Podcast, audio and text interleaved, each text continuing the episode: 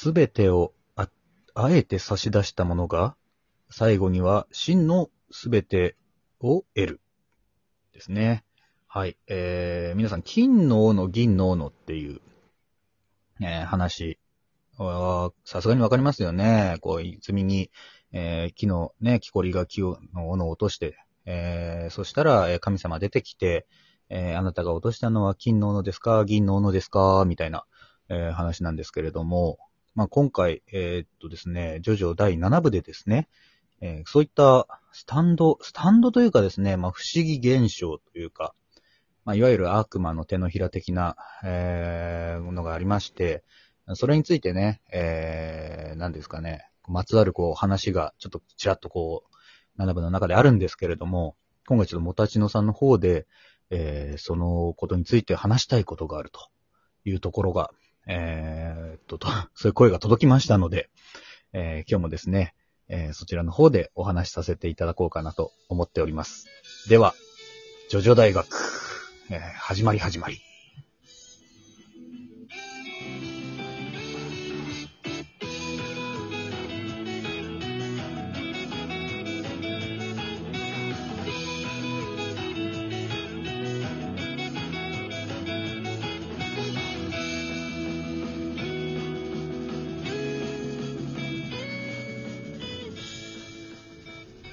はい、もたちのさん。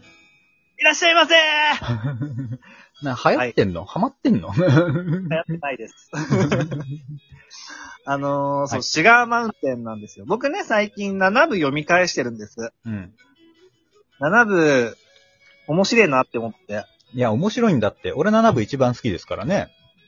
そう、まあ、ぶっちゃけあの、ほら、当時はさ、漫画一一巻ずつ買いながら、出たら買って、出たら買ってって読んでて、うんうんもう投資で読んでなかったから、あら。そうなんですか。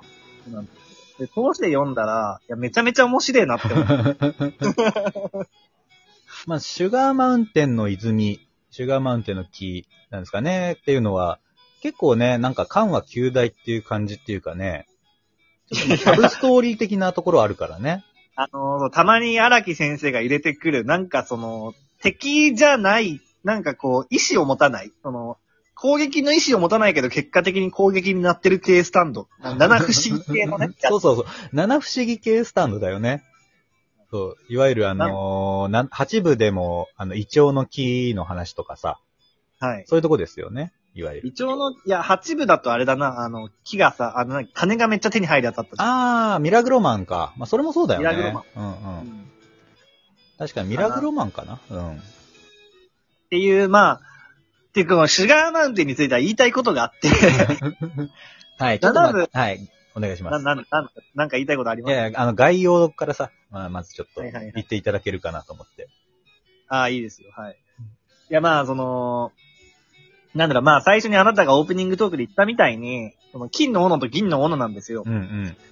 えーっと、まあ、木がスタンドで、で、その、な、泉に何か物を落とすと、その木の妖精が、あのーなんか、すごく、その、いいものと、悪いもの、悪いものじゃないか。うん。え、落としたものと、あなたが落としたのはどっちって聞いてきて、正直に答えると、その、両方くれるっていううんうね。ん。で、まあ、ジャイロはそれに気づいて、もう、えー、例えばなんだ、鉄球を落としたら金塊とエメラルドくれるし、エメラルド、ダイヤモンドか、ダイヤモンドくれるし、えー、トイレットペーパーとか紙の束とか入れたら、えっ、と、札束になって帰ってくるし、はい。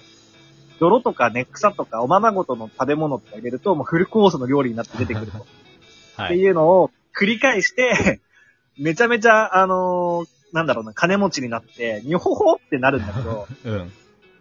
でも、あのーまあ、昔話にはない、もう一つのルールがあって、その、得たものを、財産を、その日のうちに使い切らなきゃいけないっていうね。そうですね。その日没までに使い切らないと、えーっと、今度は、そあなたが木のせいになって、そう、木に取り込まれちゃって、そうそう。次に人が来て、あのーその人が聖になるまでの間、自分が聖にならなきゃいけないっていう、呪いみたいなね。まあそういうのそう。しかもそれ順番待ちなんだよね。すでに木の聖の順番待ちしてるのが10人、20人ぐらいいて。今回その、いや、あのね、チャイルたちの前に現れ現れた彼女も50年ぐらいやってるんですよね。経ってるんですよね。そう。それどんだけ人来ないんだっていう話。うん。まあそのまま順番待ちを含めてだと思うけどね、さすがに。っまあまあまていうことで、まあ日没までに、その、ジャイロたちが調子に乗って手に入れたお金だとか、もろもろを使い切らないとやばいっていう話なんだけど、あ。はい。いやね、あのー納得いかなくって、なんで、何が？あのーそブレ、ブレてるんですよ。僕に言わせると。はい。なんだろうな。なんか、その、ルールが、なんだろうな。お使い、その、使い切らなきゃいけないっていう、その、使い切るの定義がよくわからないんです。使い切るって言ったら、それは、まあこ、あれでしょう。まあ、売ったり買ったりして、なくすってことでしょ ?0 円にすればいいんでしょ？まあ、売買するって書いてあるんだけど、うん。はい。うんあの、なんだろうな。山の、あれ、えっ、と、その、エメラルドと、はいはいはい。うん。ダイダイヤモンドと金塊を、その、お金の、なんだっけ、なんていうのあれ、換金屋？うん。換金屋さんでさ、換金しようとしたらさ、これは立派な金塊だ。これは5億円するぞと。はい。5億円でなら取引できるって言うんだけど、あの、お金をそんなに現金用意できないから、来週になるって言われて、いやでも今日の日没までに用意しなきゃダメなんだって言うんで、ジャイロたちは、じゃあもう5億じゃなくていい、いくらでもいいからすぐ換金してくれって言うわけ。そうすると、あのー人に触れてやる行為は、ルールに反してるからって言って、あのー木のせいにね、木になりかけちゃうんだね、ジャイロ。うん。呪いがちょっと発動しちゃうんだよね。そう。だから、人にあげてんのダメなんだって思うじゃん。うんうん。だけど、終盤、結局、なんだろうな、なんかその、ボディーガードたちをさ、うん。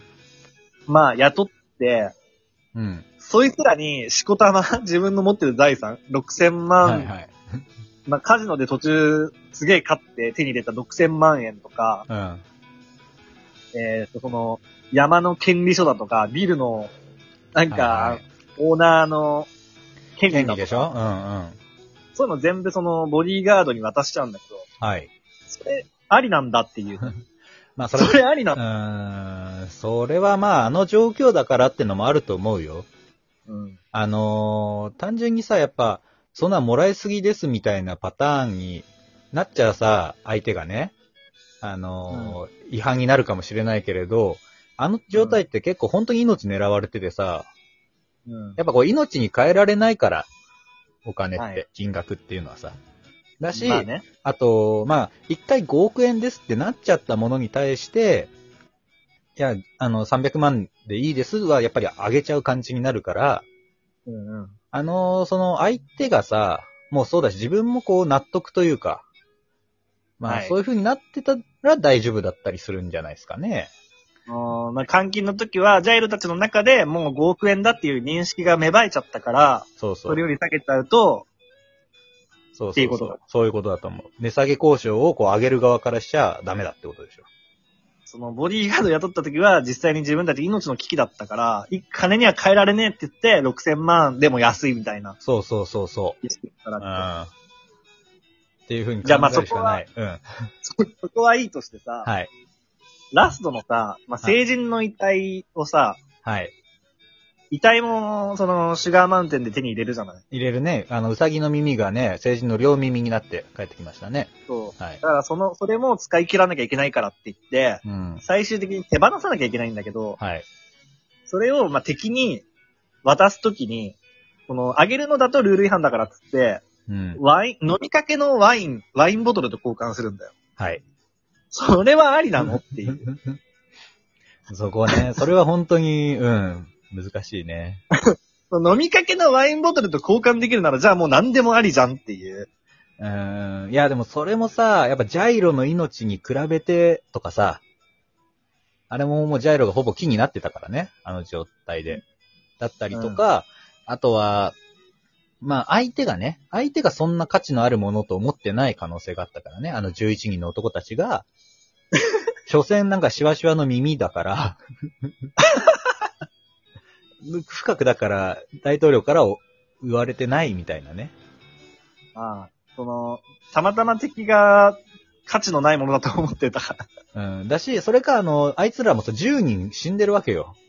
はい。もともとの仲間たちがね。その命含めて言ったら、あの、ワインボトルでもお釣りが来るぐらいの価値だと相手は思ったのかもしれないよね。そうなのかないや、わからん。今、かなり、あのー好意的な解釈で見たけれど、どうなんですかね？